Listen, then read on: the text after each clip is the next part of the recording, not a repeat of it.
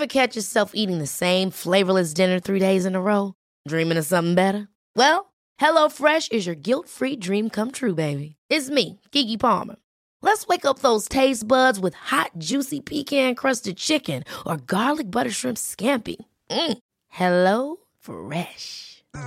Stop dreaming of all the delicious possibilities and dig in at HelloFresh.com.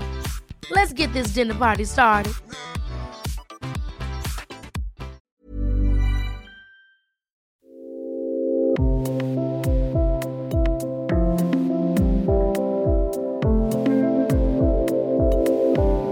Neujahrsvorsätze haben in der Regel mit Sucht zu tun.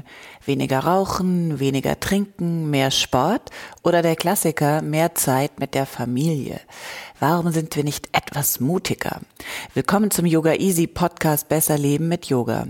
Ich bin Christine Rübesamen und spreche in dieser Folge mit dem Schriftsteller und Yogi Karl von Siemens. Und zwar über gute Vorsätze. Gute Vorsätze versprechen ein gutes Leben. Aber was ist ein gutes Leben? Auf der Suche danach reiste er zum Beispiel in den Amazonas-Urwald und entschloss sich danach, sich gegen Natur- und kulturgefährdende Staudammprojekte, an denen Siemens beteiligt ist, zu engagieren. Wir werden uns heute über Schamanismus unterhalten, die Naturmedizin Ayahuasca und darüber, wie ihn Yoga nicht nur auf die Matte, sondern auch in die letzten Winkel der Erde treibt. Ich finde, es ist okay, in diesem Podcast zwischen den Jahren mit vollem Mund zu beginnen. Mm, man muss die ganzen Plätzchen aufessen und ähm, sich besinnen. Karl, du könntest ruhig ein bisschen mehr ähm, Zimtsterne vertragen. Ich finde, du bist ein bisschen schmal. Okay, ähm, oder, ich, oder ich esse gern von der Schokolade. Ja. Mhm. Bevor wir loslegen, erzähl schnell, was hast du geübt? Ähm, Ashtanga, ähm, Primary Series und zwar diesmal ausnahmsweise bis zum Ende. Also, also die ganze Serie und, und, und nicht die halbe, was ich normalerweise mache. Und, und, und wie war's? Wie ging's? Großartig. Ich glaube, jetzt gerade in dieser dunklen Jahreszeit ähm, fällt es mir teilweise unglaublich schwer, mich am Morgen zu motivieren und das System irgendwie in die Gänge zu bringen. Und ich habe festgestellt, als ich da in so meinem ersten oder zweiten Hund war, habe ich mich gefragt, ob das irgendwie eine gute Idee gewesen ist. Und vor meinem inneren Auge ähm, flog zunächst ein, ein Brötchen mit zwei Flügeln und dann mehrere Zimtsterne mit, mit zwei Flügeln an mir vorbei. Und ich hatte mir schon überlegt, ob ich mir irgendein, ähm, irgendeine Entschuldigung suche, um auszubüchsen und irgendwie ganz viele Sachen zu essen, essen zu gehen. Aber am Ende hat es sich dann doch gelohnt. Okay, das äh, heißt, wenn ich es richtig verstanden habe, du hast, äh, wie, wie man sollte, ähm, äh, mit nüchternem Magen und wahnsinnig hungrig geübt und äh, hast. Genau. Genau, sehr gut. Ähm, so, ich muss sagen, ich habe mir noch nie was vorgenommen. Ich denke natürlich, diese Vorsätze sind Unsinn, weil man sowieso daran scheitern wird. Dieses Jahr werde ich das vielleicht zum ersten Mal tun und das wäre dann nicht sehr originell. Der Vorsatz, etwas weniger zu arbeiten. Hast du dir irgendwas vorgenommen? Ja. Ist das wichtig für dich? Ähm, ich nehme mir normalerweise nichts vor, weil ich weiß, dass ich mich nicht dran halte. Aber ich habe gestern die erste E-Zigarette meines Lebens gekauft. Oder besser gesagt eine E-Shisha. Und dazu, ähm, das nennt sich Liquid, also so eine Flüssigkeit, ähm, die, ähm, die einen Nektarinengeschmack hat. Und, und ich erwarte mir davon wahre Wunder. Okay. Ähm, sag, sag, sag uns Bescheid. Also ich habe noch nie, ich habe keine Erfahrung mit Shisha und auch nicht mit E-Zigaretten, aber ich bin offen für alles, wie ähm, wir Yogis das sein sollten. Ähm, Dürfen Yogis überhaupt rauchen? Mm, einer meiner ältesten Freunde, Michi Kahn, auch schon hier Gast im äh, Yoga-Studio, ist, ähm, ich hoffe, das dürfen wir sagen, Kettenraucher. Also äh, der behauptet ja und ich würde jetzt einfach mal sagen, ja, warum nicht? Ähm naja, ich habe immer so diese, diese großen, ähm, die, diese wunderbaren Farbfotos von den Naga-Babas im, irgendwie im Hinterkopf, die ähm, an ihrem Chillum nuckeln. Also irgendwie scheint es sich ja nicht ja. ganz auszuschließen. Es gibt da auf jeden Fall eine große Schnittmenge zwischen Kiffern und Yogis. Das ist richtig, das haben wir in Deutschland hier, glaube ich, nicht so wahnsinnig. Na, das weiß ich nicht. Also ich habe gehört, dass einige Yogis, gerade bevor sie Yoga-Lehrerinnen und Yoga-Lehrer geworden sind, eigentlich ganz schlimm gewesen sind. Würdest du zustimmen, dass wenn wir über gute Vor Vorsätze reden wollen, müssen wir ja zuerst mal klären, was das Gute ist, oder? Ja, das ist natürlich ein, ein, ein, eine sehr komplexe Frage, aber ich glaube, man kommt nicht ähm, drum herin. Drumherum, genau. Drumherum, genau. Und hast du schon mal, äh, bevor wir, bevor ich dir ein paar Vorschläge mache, hättest du schon mal äh, vorab irgendwie einen ähm, Favoriten oder einen Anwärter? Ja, ich glaube, das Gute ist möglicherweise ähm, besteht wahrscheinlich weniger aus irgendwelchen Handlungen, die wir jetzt vorschreiben oder verbieten können, sondern eher aus so einer Art Haltung. Mhm. Und ich glaube, die Haltung des Guten ist, dass ähm, man sich nicht ähm, alleine auf der Welt fühlt. Ich glaube, so der Begriff des Guten ist ja teilweise auch schon, auch schon von den alten Griechen irgendwie thematisiert worden. Und da kam so der Gedanke, ähm, es geht jetzt hier nicht um Lust, es geht nicht um Triebbefriedigung, sondern es geht darum, sich selber als ein Teil einer Gemeinschaft zu verstehen. Mhm. Weil man genau weiß, dass das eigene Verhalten Konsequenzen für andere Menschen hat. Was aber viel entscheidender ist, das Verhalten anderer Menschen hat wiederum auch Folgen für einen selber. Und ich glaube, ähm, dass das Gute oder wenn man über das Gute nachdenkt, dann ähm, muss man immer, glaube ich, das Gute in der Beziehung auch zu anderen Menschen sehen. Das ist schon mal ein äh, Top-Vorschlag. Im Grunde können wir hier Schluss machen und einfach weiter die Schokolade aufessen. Ähm, lass mich trotzdem noch ein paar konventionelle Erklärungen finden, ja, die wir dann vielleicht diskutieren können. Also an, andere Anwärter wären äh, gut ist äh, das, äh, was mir nützt gut ist, was meiner Familie nützt, ähm, was mein Konto füllt, was vorteilhaft ist oder aber vielleicht was gerecht ist, was schön ist. Ähm, das wären ja auch noch Möglichkeiten. Hm.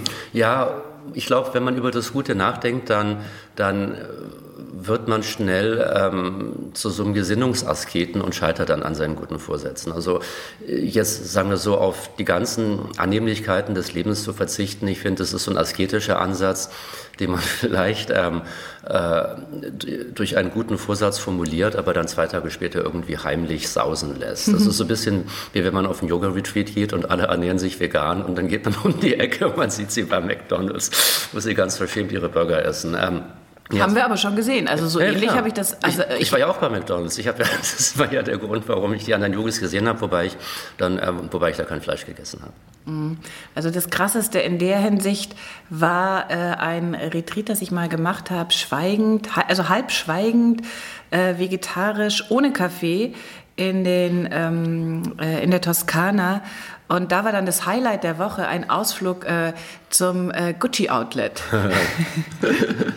daraufhin, haben, äh, äh daraufhin hat sich bei der Busfahrt dorthin hat sich dann rausgestellt, dass äh, mehrere der Teilnehmerinnen äh, geheime Nescafé-Vorräte mit Mini-Kocher auf dem Zimmer hatten. Ja. Ja, ich hatte Kopfweh, ich habe das nicht gehabt. Das erinnert mich an, ein, ähm, an zwei wunderbare Yoga-Wochen, die ich vor vielen Jahren mit John Scott in Neuseeland verbracht habe. Und die Leute waren, also wir waren alle unglaublich analretentiv während dieser so ähm, ein, zwei Wochen. Und haben Bitte nur, kurz übersetzen. Ähm, unglaublich verklemmt und unglaublich steif und wir haben äh, unseren Tofu geteilt und, ähm, und, und Gemüse geteilt und irgendwann ist das eine Australierin so auf den Sack gegangen gegangen, dass sie anfing, ähm, neben dem Gebäude ein, ein, ein, ein Steak zu grillen, um die ganzen anderen Yogis mit dem Geruch zu quälen.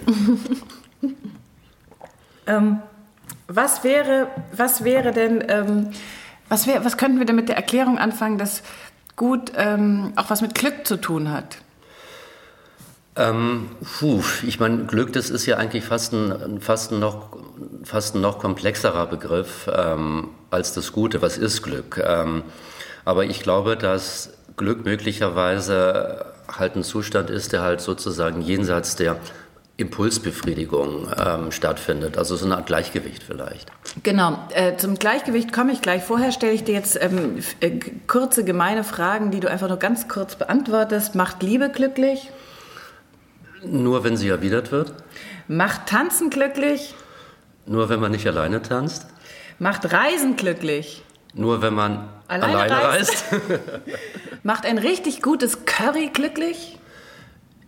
Ja, wenn es aus meinem ähm, Kochbuch stammt, das von französischen Hare Krishnas gemacht worden ist. ist großartig.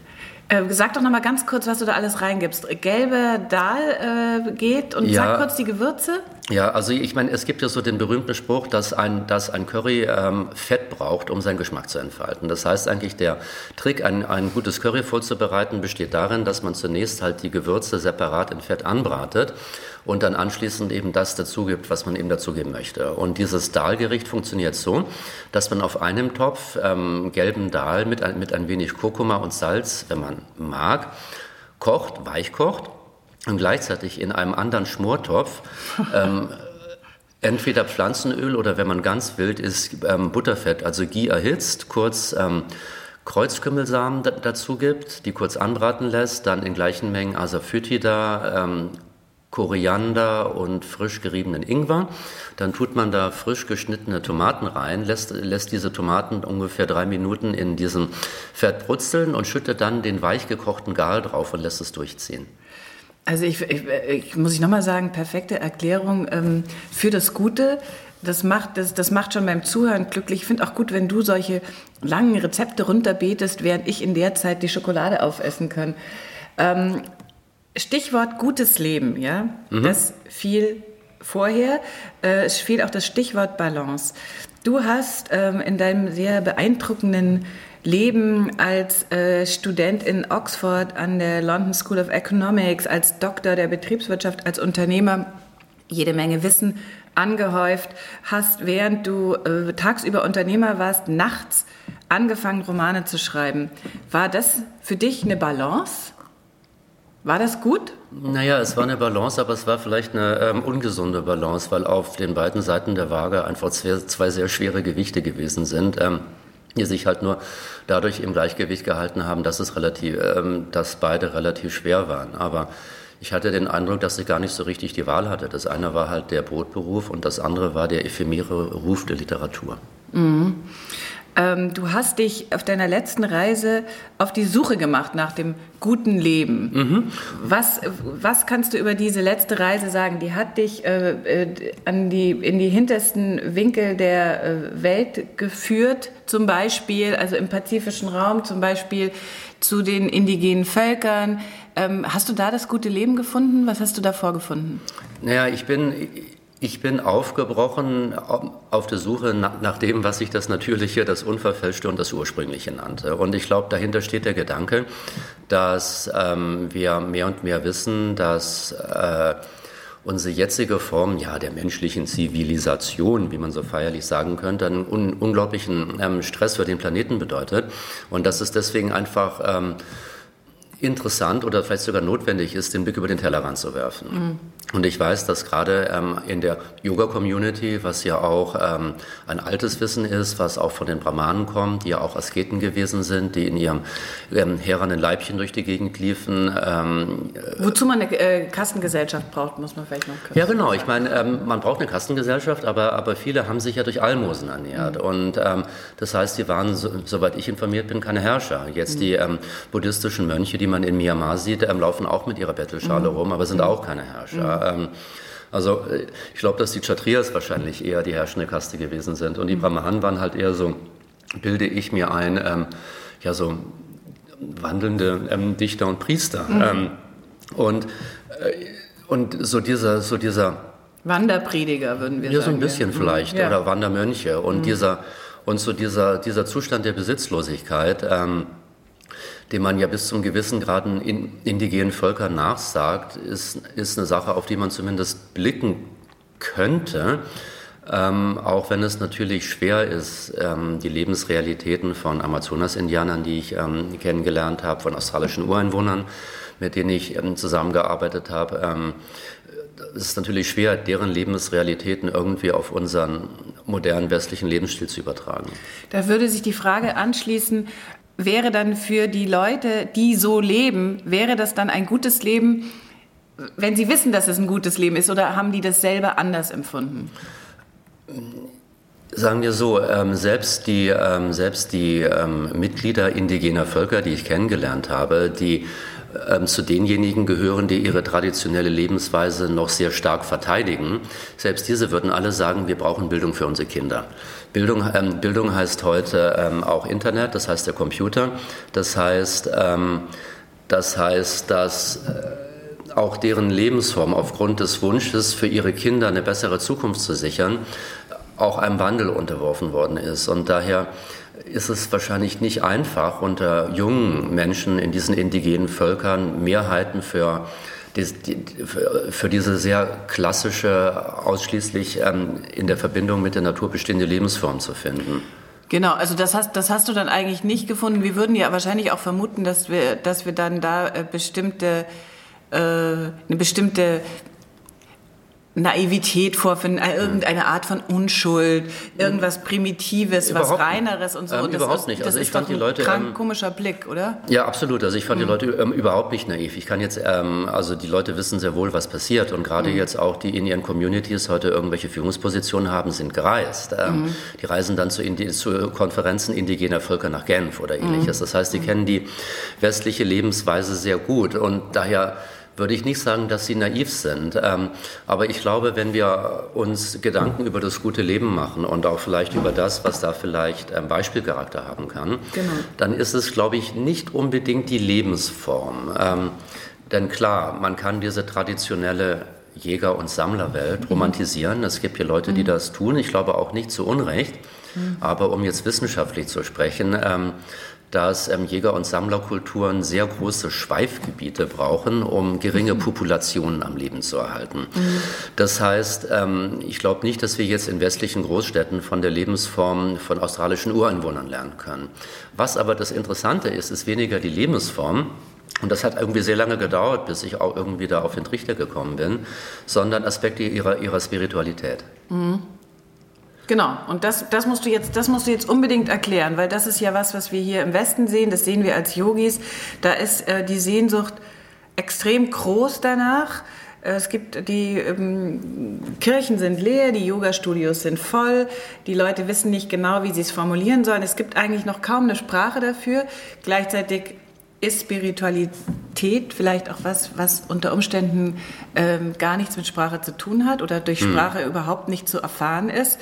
Als Yogis können wir Erfahrungen machen jenseits der Sprache. So, das ist das alles, was wir hier ja. machen, so ein bisschen, äh, wo wir mhm. unterwegs sind. Was hast du für Spiritualität erfahren?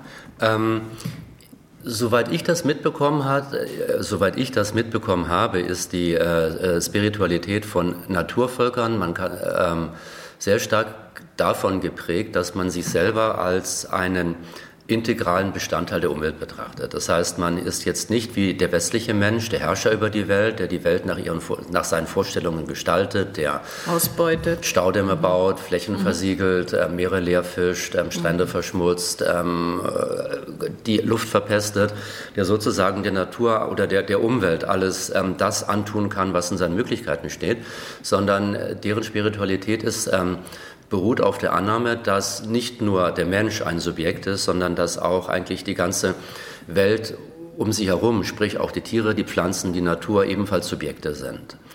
Das heißt, mit, mit Subjekt meinst du ähm, Subjekte, die handelnde, eine Seele haben? Genau, sozusagen. handelnde Wesen, vielleicht sogar eine Seele. Man kann jetzt natürlich ähm, und vielleicht dazu zwei Punkte. Ich finde das auf der einen Seite, ich finde den Gedanken eigentlich fundamental dass ähm, der Mensch nicht auf der Spitze der Pyramide steht, sondern dass der Mensch in so eine Art Spinnennetz von Beziehungen eingefangen mhm. ist.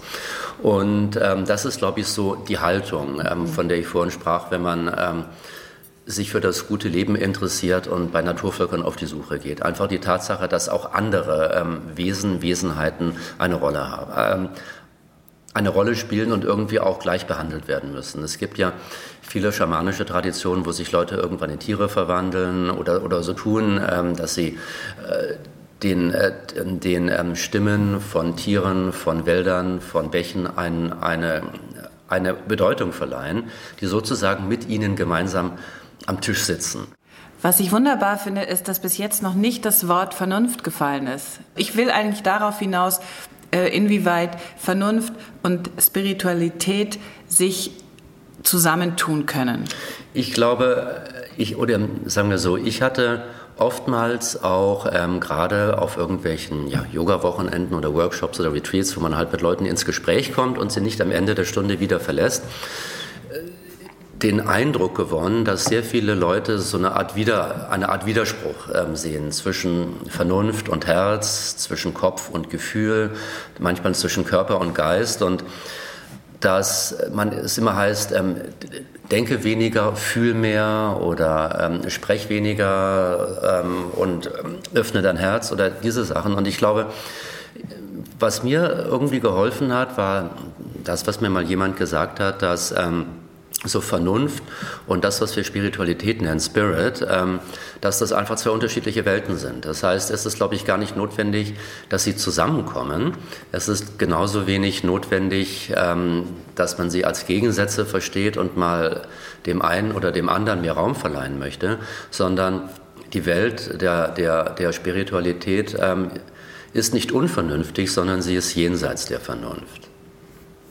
Es, geht, ähm, es geht darum, sich sozusagen ähm, mit Spirit zu verbinden ähm, oder Spiritualität geht darum, sich mit Spirit zu verbinden. Nennen wir es einfach mal das große Ganze.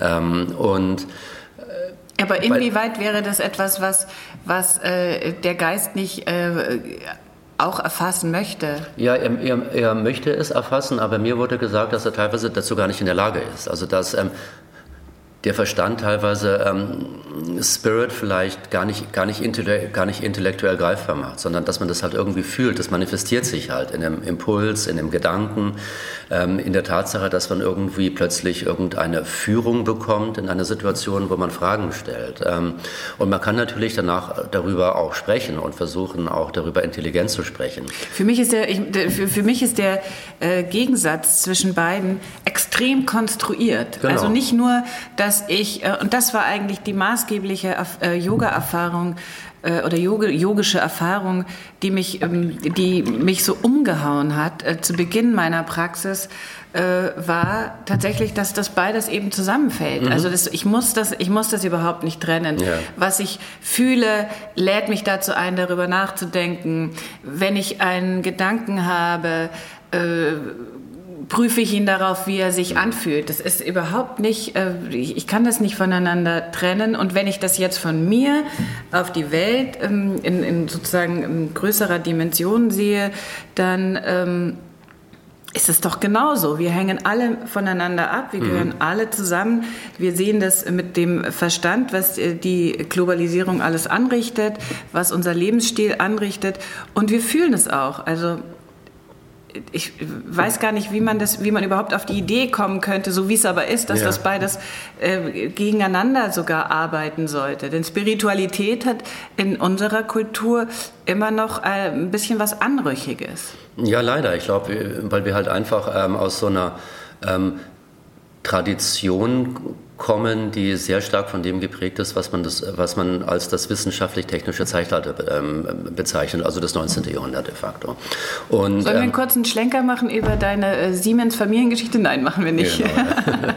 also genau, daher kommt das. Genau, ähm, Vielleicht sogar noch früher. Ja, ja. Ähm, ja, man kann das sagen, das Ganze fängt mit Descartes an, man kann sagen, äh, Marshall McLuhan sagt, das Ganze fängt mit dem Buchdruck an, also man, mhm. kann irgendwie, man kann sagen, das Ganze fängt an mit Archimedes, der Belagerungsmaschinen ähm, konstruiert hat, um die Festung Syrien Syrakus ähm, zu erobern. Das heißt, so, dieses, äh, so diese, diese, Vorhersehbarkeit, diese Vorhersehbarkeit der Maschine, die gibt es natürlich schon seit, schon seit sehr langer Zeit. Es gibt ja, glaube ich, auch sogar diesen Urcomputer, den, den Mechanismus von Antikythera oder, glaube ich, irgendwie so eine Art Computer, der aus der äh, griechischen Zeit kommt, den man irgendwo ähm, mhm. gefunden hat. Aber irgendwann ähm, hat, halt die, hat halt die Wissenschaft, haben halt diese ganzen wissenschaftlich-technischen Methoden da ähm, angefangen, halt die anderen Sachen irgendwie zu verdrängen. Und zwar auch, ähm, weil sie irgendwie wahnsinnig erfolgreich gewesen sind. Ähm, also wenn wir jetzt auch über die Globalisierung sprechen, dann sehen wir zwar auf der einen Seite, dass ähm, der Planet in eine Schieflage gerät, aber er gerät halt auch in eine Schieflage, weil für den Menschen die Globalisierung eigentlich ein riesiger Erfolg ist. Ähm, die Menschen sind heute viel, sind heute in der Lage, ähm, sich zu schützen. Sie, sie sterben nicht mehr. Ähm, die, Hunger, die Hungersnot wird, wird, Hungersnote sind besiegt worden, Krankheiten sind besiegt worden, Kindersterblichkeit ähm, geht nach oben, ähm, Lebenserwartung geht nach oben, Bildung von Frauen geht nach oben, es werden immer weniger Kriege und und und und. Das Kindersterblichkeit heißt, geht nach unten. Ja, genau, ja. richtig, sorry, ja, genau. Das ähm, andere nach oben, ja. Genau, richtig. Also für den Menschen ist die, Global ist die Globalisierung, oder jedenfalls für sehr viele Menschen, ist die, ist die Globalisierung ein Erfolg. Ähm, gerade weil in den sogenannten Schwellenländern ja auch Millionen von Menschen über die Armutsgrenze gehoben worden sind. Aber das Ganze geschieht natürlich ähm, oder muss bis zum gewissen Grade halt auch auf ähm, Kosten der natürlichen Umgebung äh, geschehen.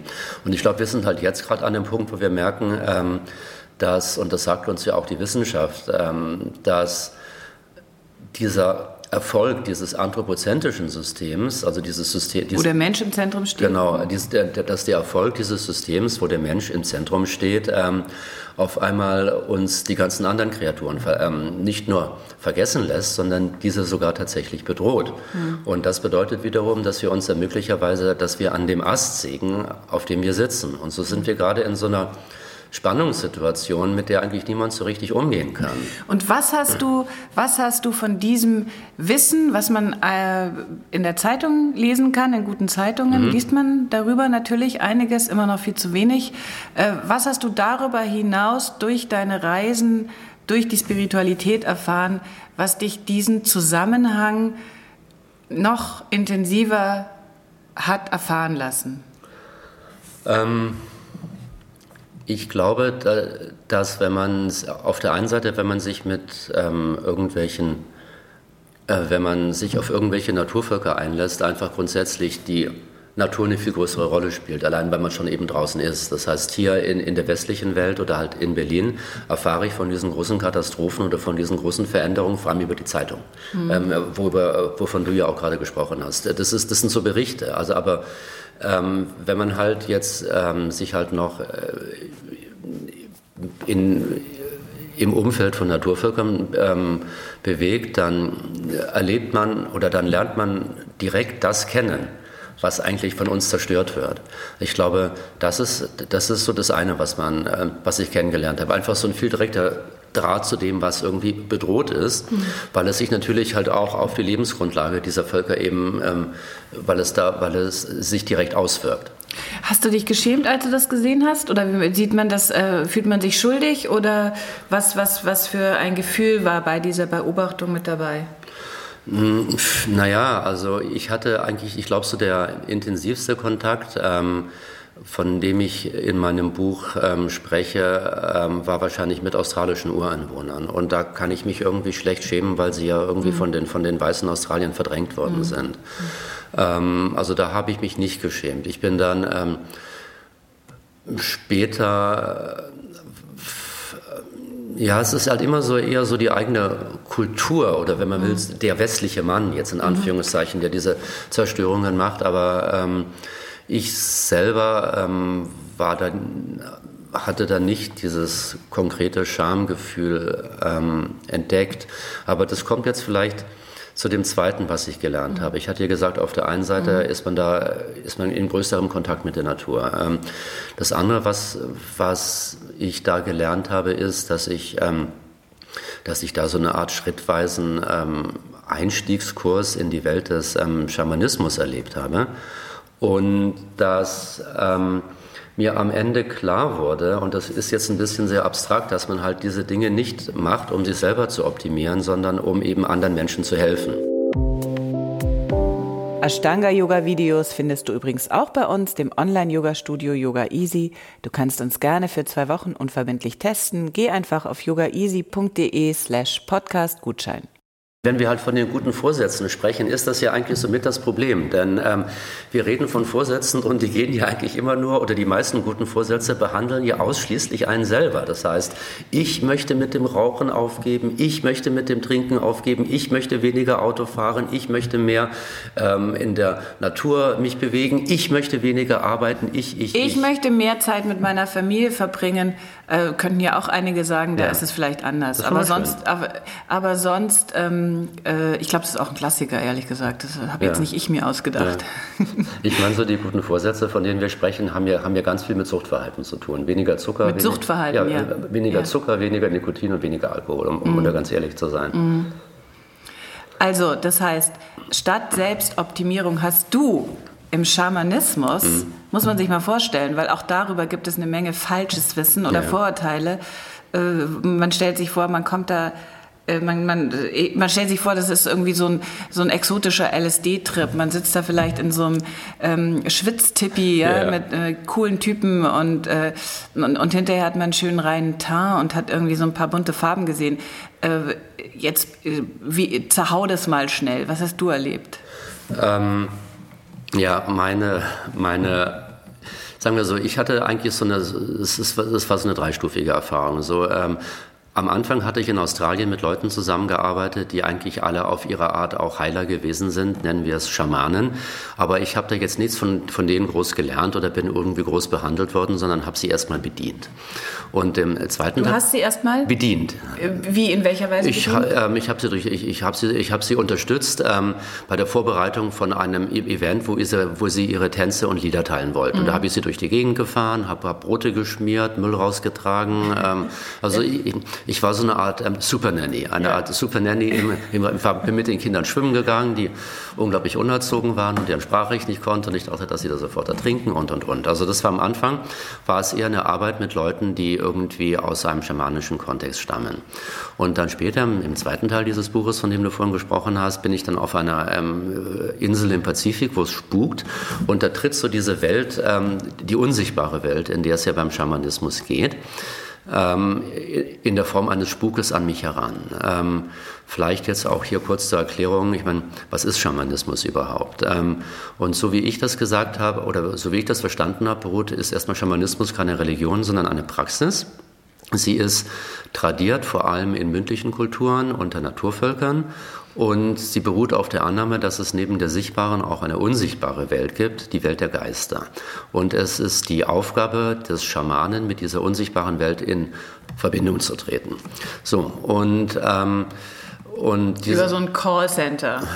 ja, ich meine, es geht darum, Spirit anzurufen. Ja. Und das machen ja Yogis irgendwie auch. Ähm, also ich hatte mal ähm, in, in, in irgendeiner Yoga-Theoriestunde gelernt, dass so eines der großen Gedankensprünge war, dass ähm, man, dass Yoga eine Technik ist, indem man sozusagen das, das eigene Selbst an das ähm, wie hieß es damals? Atman. Genau, an das transzendentale Überselbst anjochen kann, Brahma. Also, Anschirne, anschirren. Genau, Ja. also Atma gleich Brahman war, Ja. so, war so das, was mir so als der große Quantensprung bezeichnet wurde, weil man sich da eben halt auch als Yogi sozusagen mit, mit etwas verbindet, was über einem. So eine, so eine Anbindung gleich Auflösung Genau. in einer größeren, Genau. ein etwas, was größer ist. Genau. Und der dritte Teil und, und dann am Ende reise ich dann mit einem Schamanen oder einem, einem, einem Schüler des Schamanismus durch Peru und ähm, arbeite dort, hu, hu, hu, so das Wort, Wort muss irgendwann fallen, ähm, mit, äh, mit äh, unterschiedlichen äh, Medizinen, unter anderem auch Ayahuasca. Und, diese, und, und diese Arbeit war dann... Ähm, Nachdem ich zunächst Thailand begegnet bin und dann die unsichtbare Welt an mich herangetreten ist, bestand diese Arbeit aus den ersten täppischen Versuchen, mich in äh, dieser unsichtbaren Welt bewegen zu lernen. Das ist wieder so ein nettes Puder-Bär-Wort, täppisch. Ja, aber ähm, ich kann Wie, mir, was, heißt, was heißt das? Gib uns mal ein Bild dazu oder eine Szene. Was heißt das da? ja, ähm, diese, diese Arbeit mit diesen, ähm, mit diesen amazonischen Pflanzensubstanzen, die ja auch jetzt ein bisschen ähm, in, in Mode gekommen sind, ist vor allem eine Lektion in Demut. Und ähm, es kommt, man, man kommt dann immer wieder ähm, zu irgendwelchen Situationen, wo es einen dann wirklich mehr oder weniger zerlegt und wo man wirklich ähm, ein sehr, sehr, sehr kleines, sehr armes Menschlein ganz weit weg am Ende der Welt ist. Kann man sagen, nachdem das so schwierig ist, dass, da überhaupt die richtigen Worte zu finden, über, über die Erfahrung, die man dann macht? Ja, das kann man schon, aber sie zeigen halt immer nur, glaube ich, einen kleinen Aspekt der Erfahrung. Also ich, ähm, meine, es, es, es ist mein Job zu schreiben und ich bin halt mit einem Reisetagebuch gereist und habe einfach jeden Abend, auch nach jeder Zeremonie, jeden Abend dieses Tagebuch stur gefüllt. Ähm, und daher kann man natürlich schon bestimmte Erlebnisse und auch bestimmte Gefühle und auch bestimmte Situationen ähm, nacherzählen. Aber mir wurde halt gesagt, dass diese Medizin, die arbeiten halt an, an, an unterschiedlichen Ebenen von allem. Und auch wir Yogis kennen ja diese unterschiedlichen Körper, die Koshas, die wir haben. Und, ähm, und, teil, und teilweise spielen sich eben Dinge im Bereich, in Bereichen ab, die, die, die man verstehen kann oder die sichtbar oder spürbar sind. Und dann kann man dafür Worte finden. Und teilweise weiß man vielleicht gar nicht, was da gerade passiert. Wir haben aber bisher, wenn ich das richtig verstanden habe, sind das alles Erfahrungen, die sich auf einen selber beziehen oder sagen wir mal die, die Natur vielleicht um einen herum. Du hast aber vorhin anklingen lassen, dass das finde ich ja das Spannende daran, dass dieser äh, Schamanismus oder diese besondere Form, der, äh, sich mit Spirit zu verbinden, ähm, tatsächlich einen ganz sozialen Effekt hat. Wie, wie meinst du das? Am Anfang sind die Erfahrungen sehr individuell. Mir wurde einmal gesagt, ähm, die Medizin heilt dich zunächst und dann unterrichtet sie sich äh, und dann unterrichtet sie dich. Und wenn man das jetzt, ich rede, ich spreche jetzt vielleicht nur metaphorisch, das ist vielleicht ähm, stimmt jetzt vielleicht äh, konkret nicht, ähm, sie pustet einen halt durch, die, die, Energie, die Energiekanäle, das, was die Yogis die Nadis nennen. Und mhm. bei halt vielen Menschen sind die halt verstopft, bei mir noch und nöcher. Mhm. Und erstmal ähm, bricht sich halt diese Medizin an diesen ganzen ähm, Dingen. Ähm, ein Yogalehrer von mir, Clive Sheridan, hatte mal gesagt, ähm, so das, was im Kopf rumgeht, die Erinnerung an Family, Friends and Lost Lovers, an Familie. Freunde und verflossene Lieben, das beschäftigt einen halt erstmal. Und, ähm, aber irgendwann ist man dann halt auch gut genug durchgepustet, ähm, dass halt ähm, diese Medizin ein, einem halt Dinge unterrichten können. Und das sind teilweise Dinge über andere Pflanzen, das, ist, das sind Dinge über die Umwelt, aber eben möglicherweise halt auch über die eigene über so die eigene Rolle, die man in der Gesellschaft hat. Und ich hatte ganz am Ende in meiner letzten Zeremonie in Amazonien, habe ich auch wirklich die Medizin gefragt, was soll das Ganze? Warum, wie soll ich dich trinken? Warum trinke ich dich? Und dann wurde mir halt auch ein Mensch in Not ähm, gezeigt. Und da habe ich auch gemerkt, dass man eigentlich das Ganze nicht ähm, macht, um sich selber zu optimieren, sondern um halt anderen Menschen zu helfen, sprich um halt eine Rolle irgendwie in einer Community zu spielen. Diese Rolle könnte dann zum Beispiel so aussehen, dass man anderen Leuten Fragen stellt, zum Beispiel? Hm. Die Aufgabe des Schamanen ist, ist es, einer ganz bestimmten Gemeinschaft zu dienen. Hm. Also so, so, kann ich das, ähm, so kann ich das jetzt zusammenfassen. Hm. Ähm, man kann natürlich als Patient zu einem Schamanen gehen. Und dann hat man halt irgendein Anliegen und davon wird man vielleicht geheilt. Ähm, aber wenn es dann um die Rolle des Schamanismus geht, dann geht es am Ende um, ähm, um Dienst an der Gemeinschaft. Und wir hatten ja vorhin über das gute Leben gesprochen und ich hatte ähm, halt schon gesagt, dass bereits die griechischen Philosophen gesagt haben, dass das gute Leben eigentlich nur denkbar ist in, in, in, in einer Verbindung, im Austausch mit einem, mit, mit einem Gemeinwesen. Dann könnte der Schamanismus sozusagen Yoga, wie wir es jetzt hier im Westen kultiviert und man könnte ja mal sagen, polemisch auf die Spitze getrieben ja. haben, aus dieser Sackgasse heraushelfen und Yoga von einem Instrument der Selbstoptimierung zu einem äh, sozialen Werkzeug werden lassen. Ja, aber ich glaube, also, und das kann auf unterschiedliche Weisen passieren. Ich glaube natürlich, wenn man auf seiner Yogamatte steht, dann steht man auf seiner Yogamatte und dann steht man auf seiner Yogamatte. ähm, und auf da, seiner genau, Yogamatte. Genau, oder, oder auf ihres ja, ich bin halt ja, Mann, ja. sorry. Nein, ich meine auf, auf der eigenen sozusagen. Ja, genau. Dann, dann, ähm, dann steht man auf der eigenen Yogamatte. Ähm, aber vielleicht ist es auch mal, ähm, ist es dann auch interessant, ähm, darüber sich Gedanken zu machen, was eben jenseits der, der Yogamatte passiert. Ähm, genauso, dass Menschen, die irgendwelche schamanischen Zeremonien durchleben, sich dann auch darüber Gedanken machen sollten, was jenseits dieser, dieser Zeremonien besteht. Das heißt, ähm, dass ähm, das Wichtige ist dann jetzt nicht mehr sozusagen die, die Yoga-Praxis an sich, beziehungsweise halt auch irgendeine schamanische Zeremonie an sich, sondern ähm, die Frage, was man mit diesem Wissen und diesen Fähigkeiten anstellt, mhm. wenn man eben die Zeremonie oder das Yoga-Studio ähm, verlassen hat. Dann wären wir bei und der neuen Definition von das Guten, nämlich dann das Gute tun. Naja, genau. Und es gibt ja bei den Yogis die Yamas und die Niyamas, mhm. die einem ja auch die Verhaltensregeln ja, mitgeben, genau, ja. Genau, die einem ja auch, und das eine sind eben Lehren der Verhalten, das ist das Verhalten gegenüber sich selbst, also ähm, so, was weiß ich, Reinheit, ähm, Wahrheit, wahrlich, Wahrheit, ähm, äh, Übungen und so weiter. Und das andere sind halt auch, ähm, sind ja auch ähm, Verhaltensregeln oder Verhaltensvorschläge. Ähm, Ethische gegenüber den anderen. Genau, ja. äh, gegenüber den anderen. Das heißt, da wird auch sozusagen das, das, für den Yogi ist das gute Leben jetzt nicht nur das eigene Leben, sondern, äh, sondern hat eben auch sehr stark mit, mit seinem Verhalten gegenüber anderen Leuten zu tun. Und ich glaube, dass äh, Schamanismus ähm, da es ist zwar was anderes, auch wenn es sicherlich Yogis gibt, die sagen, dass Yoga schamanische Ursprünge hat, aber das kann keiner beweisen. Also da will ich mich auch, auch gar nicht auf diese Diskussion einlassen. Dass aber auch ähm, Leute, die sich halt mit Schamanismus auseinander, äh, auseinandergesetzt haben, äh, danach halt auch sich die Frage stellen können, wie, wie sie eben das, was sie da gelernt haben, in die Welt integrieren, aus der sie stammen. Wie können wir das hier machen, ohne die Reise nach Amazonien?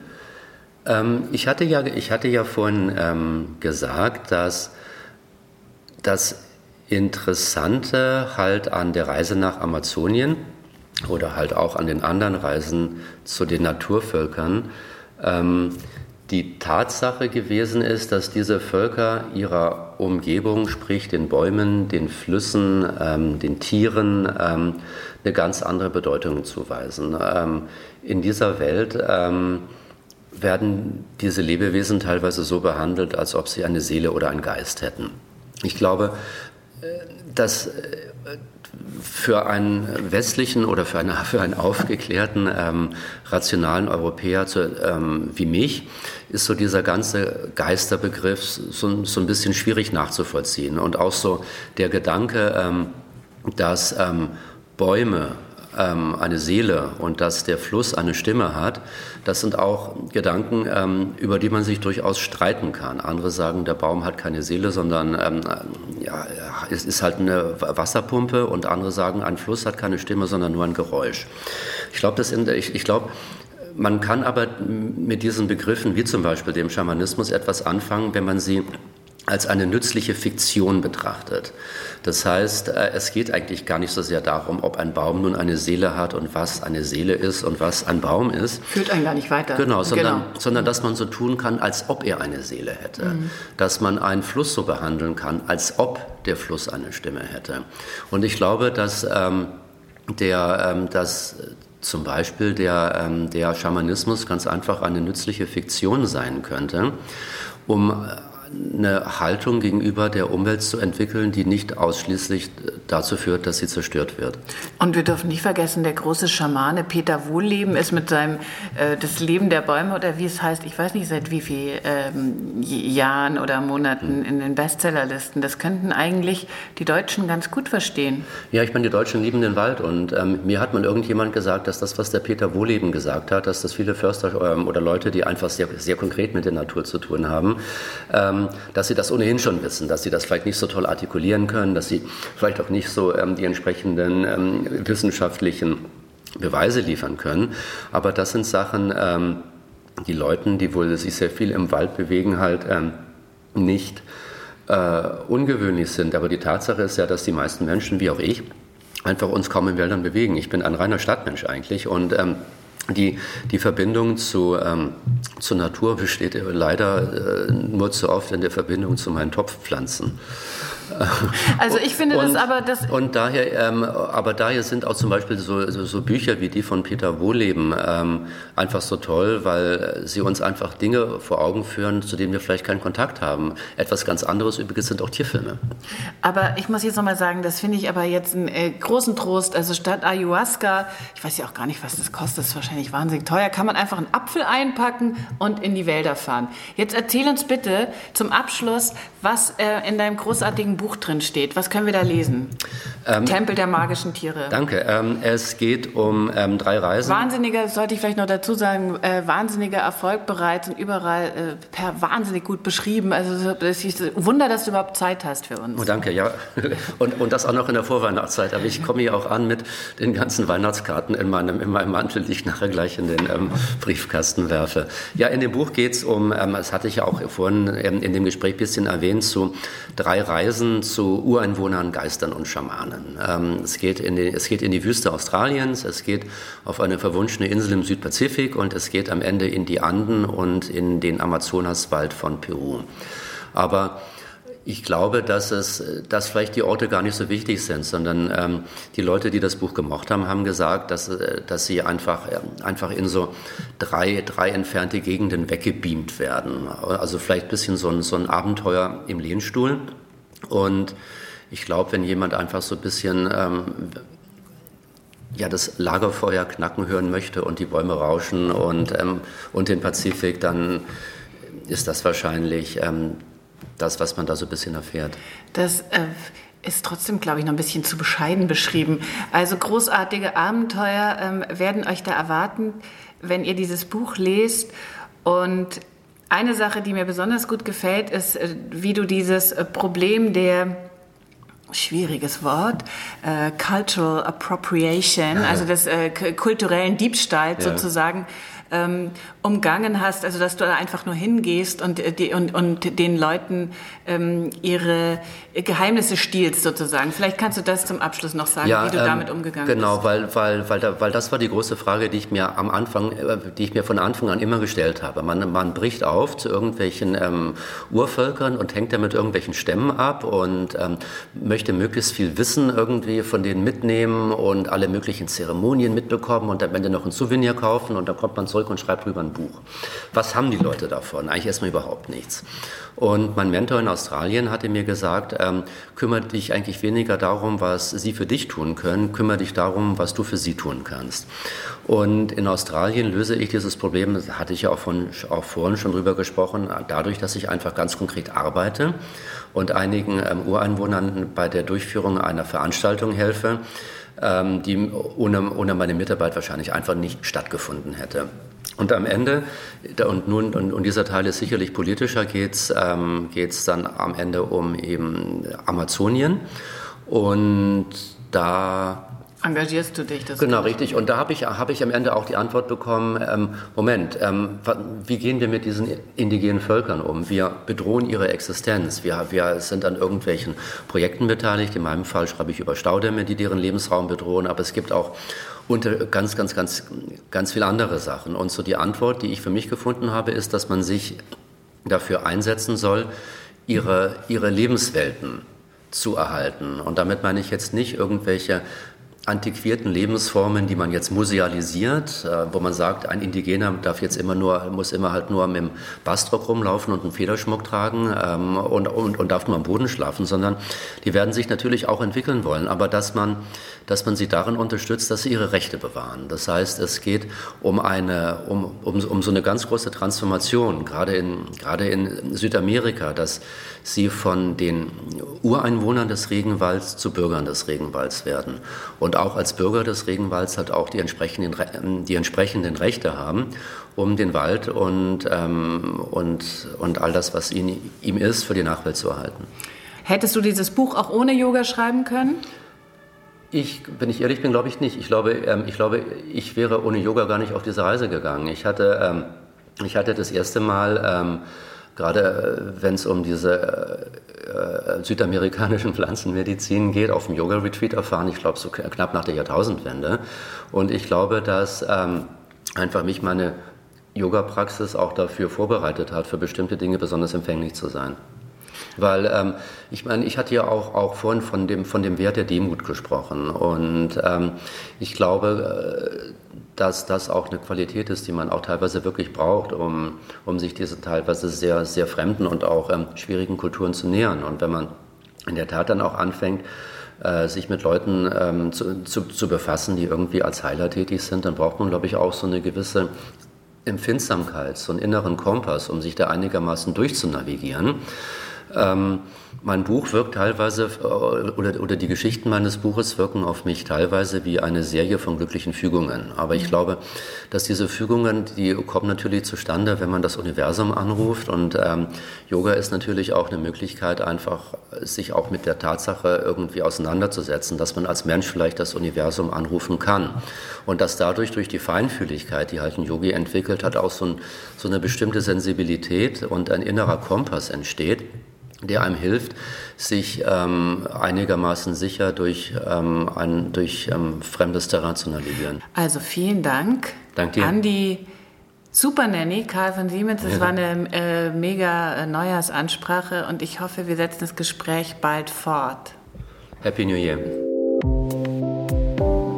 Wenn du auch die erste Serie Ashtanga üben willst oder andere Yoga-Videos, komm zum Yoga Online Studio Yoga Easy. Du kannst uns gerne für zwei Wochen testen, ganz unverbindlich. Geh einfach auf yogaeasy.de slash Podcast Gutschein. Wenn du magst, kannst du diesen Podcast abonnieren auf iTunes, Soundcloud, Stitcher oder YouTube. So verpasst du keine neue Folge mehr. Ich freue mich über jeden Kommentar. Ein tolles 2019.